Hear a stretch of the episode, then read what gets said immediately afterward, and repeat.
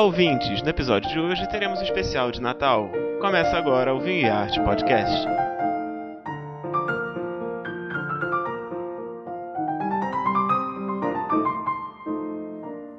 Aqui é Marcelo Miguel falando do Rio de Janeiro. Tô aqui com a minha amiga Maria Amélia, hoje no nosso especial de Natal. Oi, Maria! Oi, tudo bom, Marcelo? Em clima de final de ano já, Natal, família, férias. Isso, e hoje a gente vai ter um programa um pouquinho diferente dos outros que a gente já teve. Vamos harmonizar a ceia de Natal? Vamos, vamos, porque é uma das épocas que mais se consome vinho, espumante. E que, claro, família reunida, amigos, óbvio que o vinho não pode ficar de fora.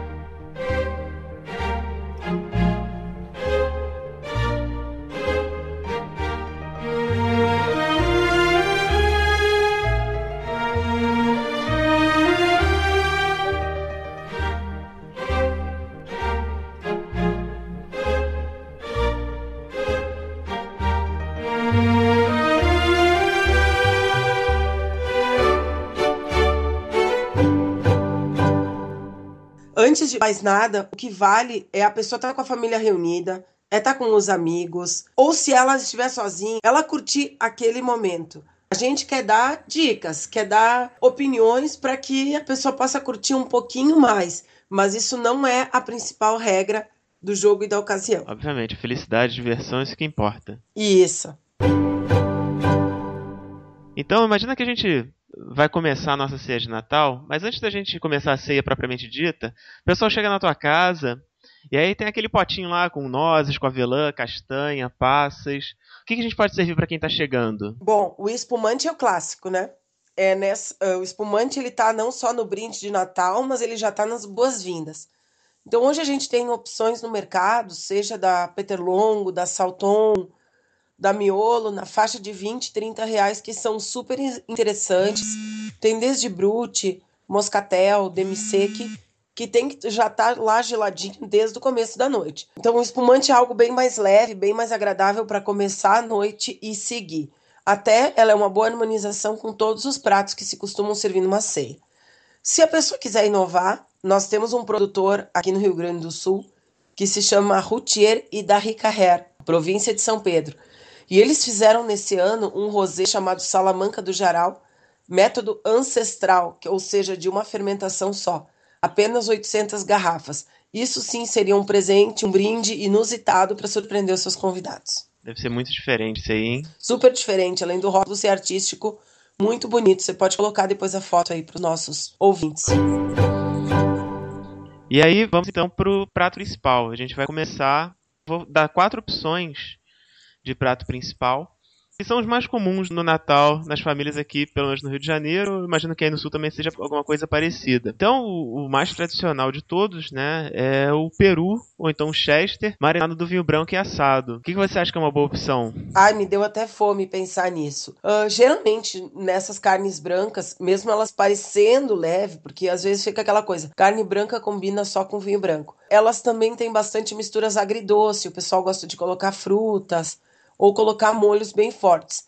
Então, na escolha de um vinho branco, de preferência que ele tenha uma boa estrutura para combinar com todos esses sabores. Você pode optar por um chardonnay, que pode ter alguma coisa de madeira. Então, por exemplo, a vinícola Santa Carolina tem coisas excelentes, ou um sauvignon blanc que tem um aroma bem cítrico para combinar até com a idade do prato é a pedida perfeita. Uma dica também que eu acho legal deixar para os ouvintes na hora que for fazer a marinada do peru no vinho branco, né, ou do chester no vinho branco, fazer essa marinada com vinho de qualidade também. Não usar um vinho de mesa nada disso. Não, não, não use para cozinhar um vinho que você não iria beber. Claro. Né? Então faça com vinho de qualidade também a marinada, que a harmonização também vai ficar muito mais interessante.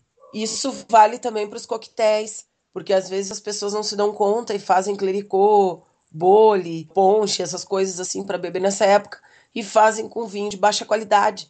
Então, uh, o vinho não vai melhorar de qualidade porque você misturou com fruta. A dor de cabeça, se o vinho for ruim, vai vir igual. Usa para fazer um clericô o mesmo vinho que você beberia normal. Exatamente. Bom, vamos pro segundo prato então, Maria. Vamos lá. Eu coloquei aqui um tender bolinha. Olha, a gente temos aí uma dica que pede vinho branco. Ou um pinot noir, assim, um vinho clarinho, mais leve. Mas, se não, também. A, Como a gente tem aí um molho cítrico, Sauvignon Blanc seria perfeito, ou uma uva que está muito na moda agora, que é o Viognier. Uh, aqui no Rio Grande do Sul, a gente tem um produtor em Itaqui que está fazendo Viognier com um enólogo francês, que é a vinícola Campos de Cima. E para quem quiser fazer uma super inovação, procura alguns, alguns vinhos ou da Nova Zelândia, da uva Sauvignon Blanc, ou se não do Chile, um produto chamado Catrala Boutique Wines, que é sensacional, biodinâmico, imperdível.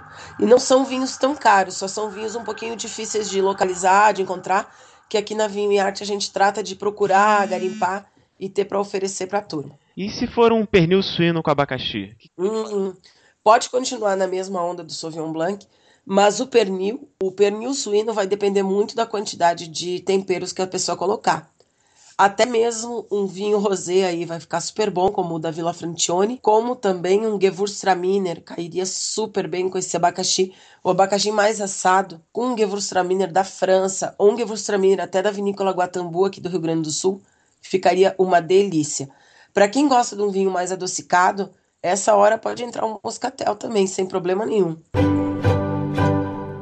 E a quarta opção que eu coloquei aqui para nossa ceia de Natal é o tradicional escondidinho de bacalhau. Bom, o escondidinho de bacalhau hoje é uma receita dinâmica que a turma faz com batata doce, faz com mandioquinha, faz com a batata clássica, às vezes mistura um pouquinho de nata, fica mais parecido ao bacalhau às natas. Então, é um prato que tem uma certa versatilidade, que a gente precisa ter um vinho branco bem encorpado ou com bastante acidez para contrastar.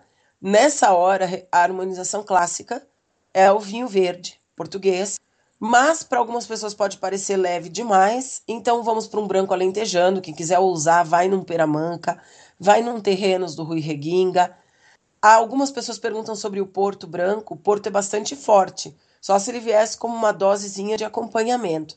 E outra dica para quem quer ficar no Mercosul, para esse tipo de bacalhau, nada melhor que um Angélica Zapata hiper clássico Chardonnay. Nossa, de tomar uma garrafa inteira. Um por pessoa, essa aí. Essa aí é um por pessoa, é um vinho. E se a pessoa já tomou Angélica Zapata, mas gosta de vinhos nesse estilo, tem que provar o El Inimigo Chardonnay ou o Alma Negra Chardonnay Viognier. Então, esses vinhos da família Catena com bastante madeira, para esse tipo de prato, são almas gêmeas. Vamos para a sobremesa então. Vou... A primeira aqui, eu tenho muito carinho para essa sobremesa porque é a tradicional todo ano no Natal aqui em casa que é uma salada de frutas. E na salada de frutas a gente tempera ela com espumante moscatel. O que, que você acha que pode acompanhar essa salada de frutas? Eu quero saber, Marcelo, se tu tempera a salada ou tu tempera todo mundo com esse moscatel aí, porque o povo aí no calorão adora, né, o moscatel. Enquanto tá fazendo as... É, geladinha, salada de fruta, joga o espumante por cima na hora de servir. Ah, fica uma delícia. A harmonização clássica do Natal, seja na Itália ou no mundo todo, são espumantes tipo haste ou moscatel, bastante frutados. Eles na Itália até as crianças tomam, não é politicamente correto, mas é algo que é tradição familiar lá há séculos já. Então, moscatel óbvio vai na sobremesa, como vai no brinde, vai à meia-noite, vai no ano novo sempre fica uma delícia. E os moscatéis brasileiros estão cada vez melhores, ganhando muita premiação, tem muitas coisas boas no mercado e com preços excelentes. E para acompanhar o panetone, o que, que você recomenda? Panetone também. Voltamos para o asti. Tão italiano quanto um bom asti é um panetone. É a harmonização perfeita. E pra gente encerrar, a rainha da noite, a rabanada. Essa sim pode vir com o vinho do Porto, tranquilamente. O vinho do Porto Branco, aquele pode vir servido aí bem geladinho, que vai ficar uma delícia. Só retomando ali do panetone, uhum. se for um chocotone, essa invenção moderna, que não tem as uvas passas, as frutas secas, etc. Aí sim um vinho do Porto tinto, bem encorpadinho, mas gelado, cai super bem. Aliás, vinho do Porto que o doutor Miguel adora, né, Marcela? É isso aí.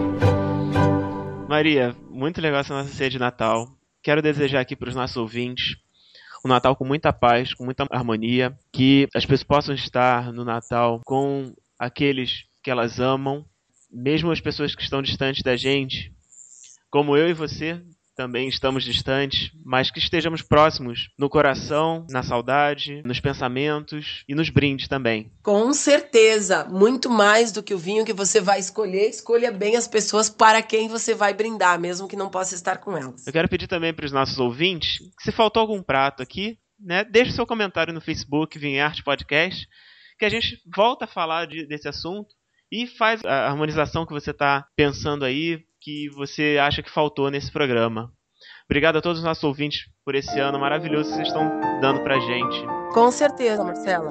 Beijo, Maria. Até a próxima. Até a próxima. Obrigada. Tchau, tchau.